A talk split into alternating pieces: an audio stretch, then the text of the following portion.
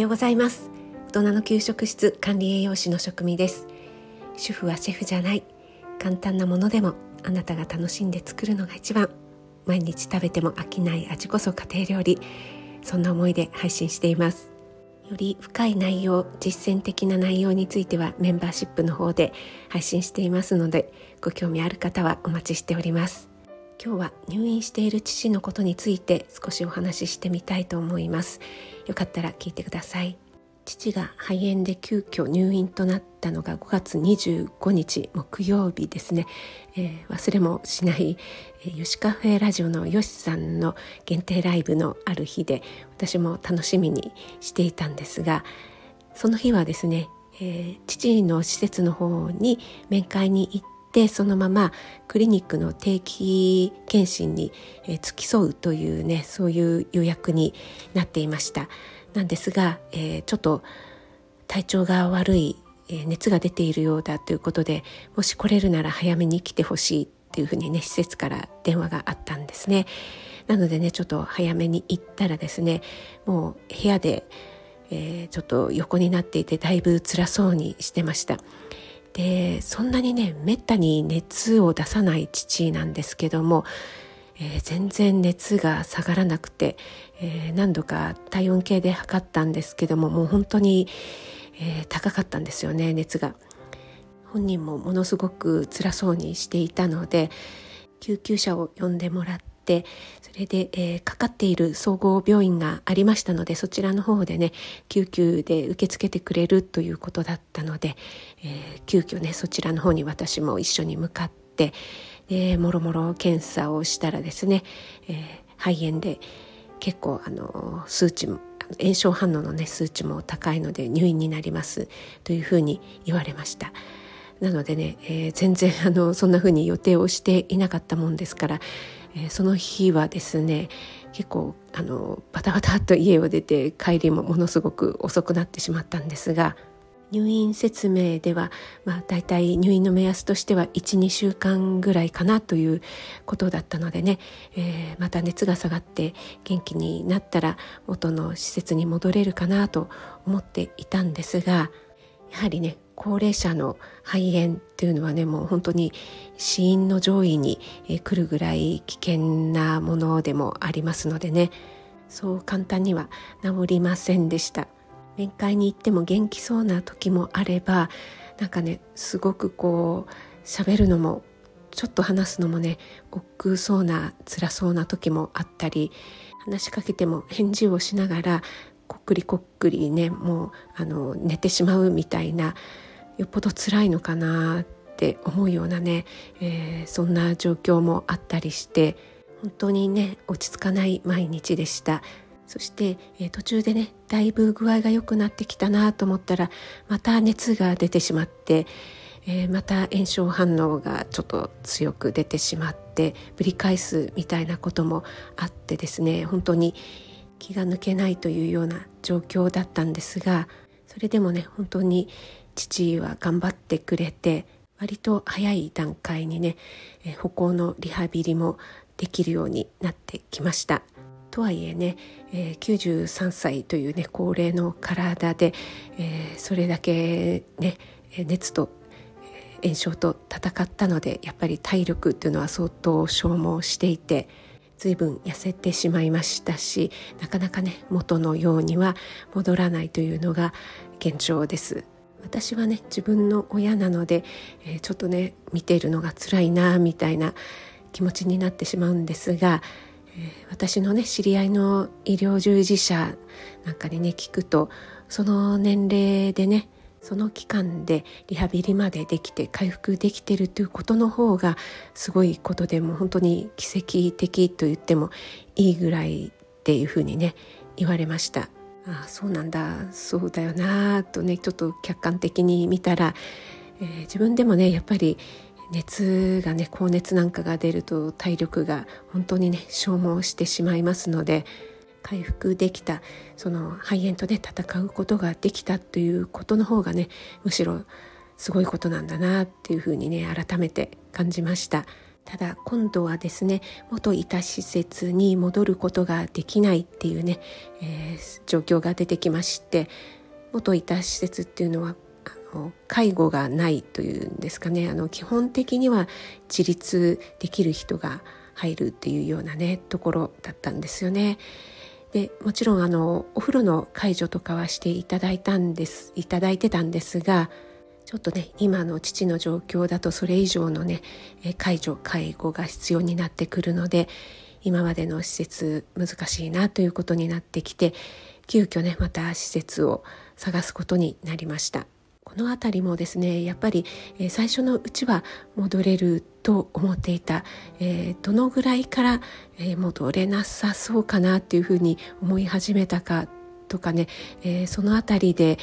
えー、他を探さないといけないのかなとかねどのタイミングで探し始めた方がいいんだろうっていう判断とかもねやっぱりなかなか難しかったです。もちろんケアマネージャーさんとかともね相談したりしていましたけどもリハビリをやってくれるような老犬みたいなところでねちょっと、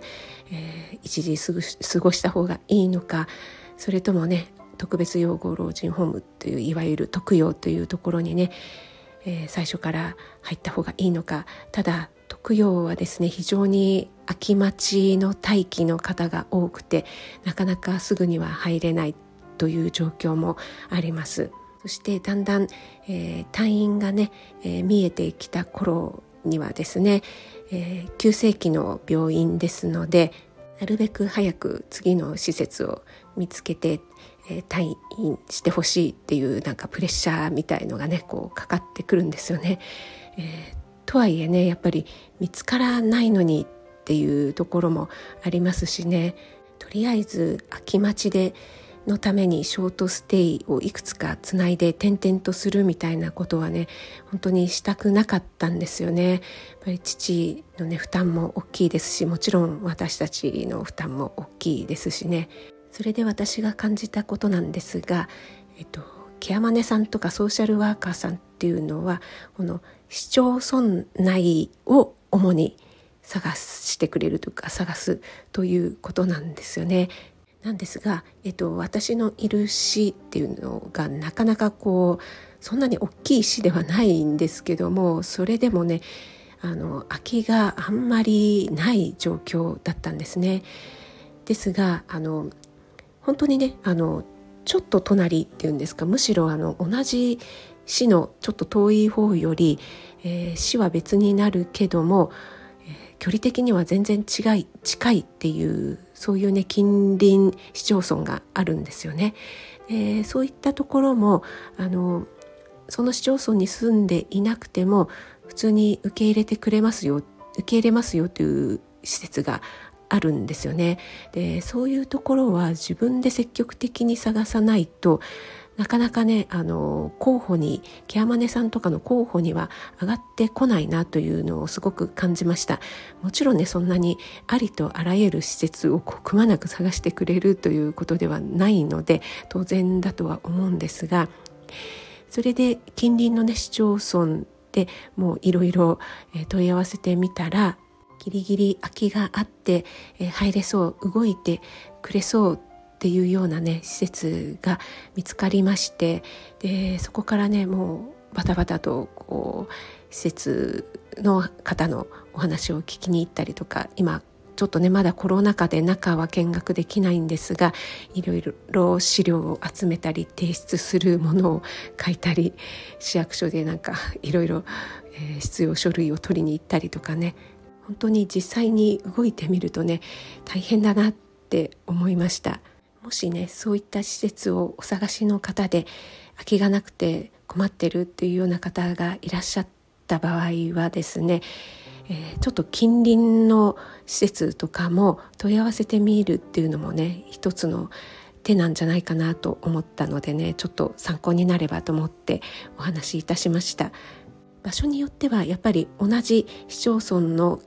に在住の方を優先するっていうところがあるのでねあの一概には言えないんですけどもたとえ近隣であっても市区町村が違うとちょっと優先順位が下になってしまうというようなところもあるんですよね。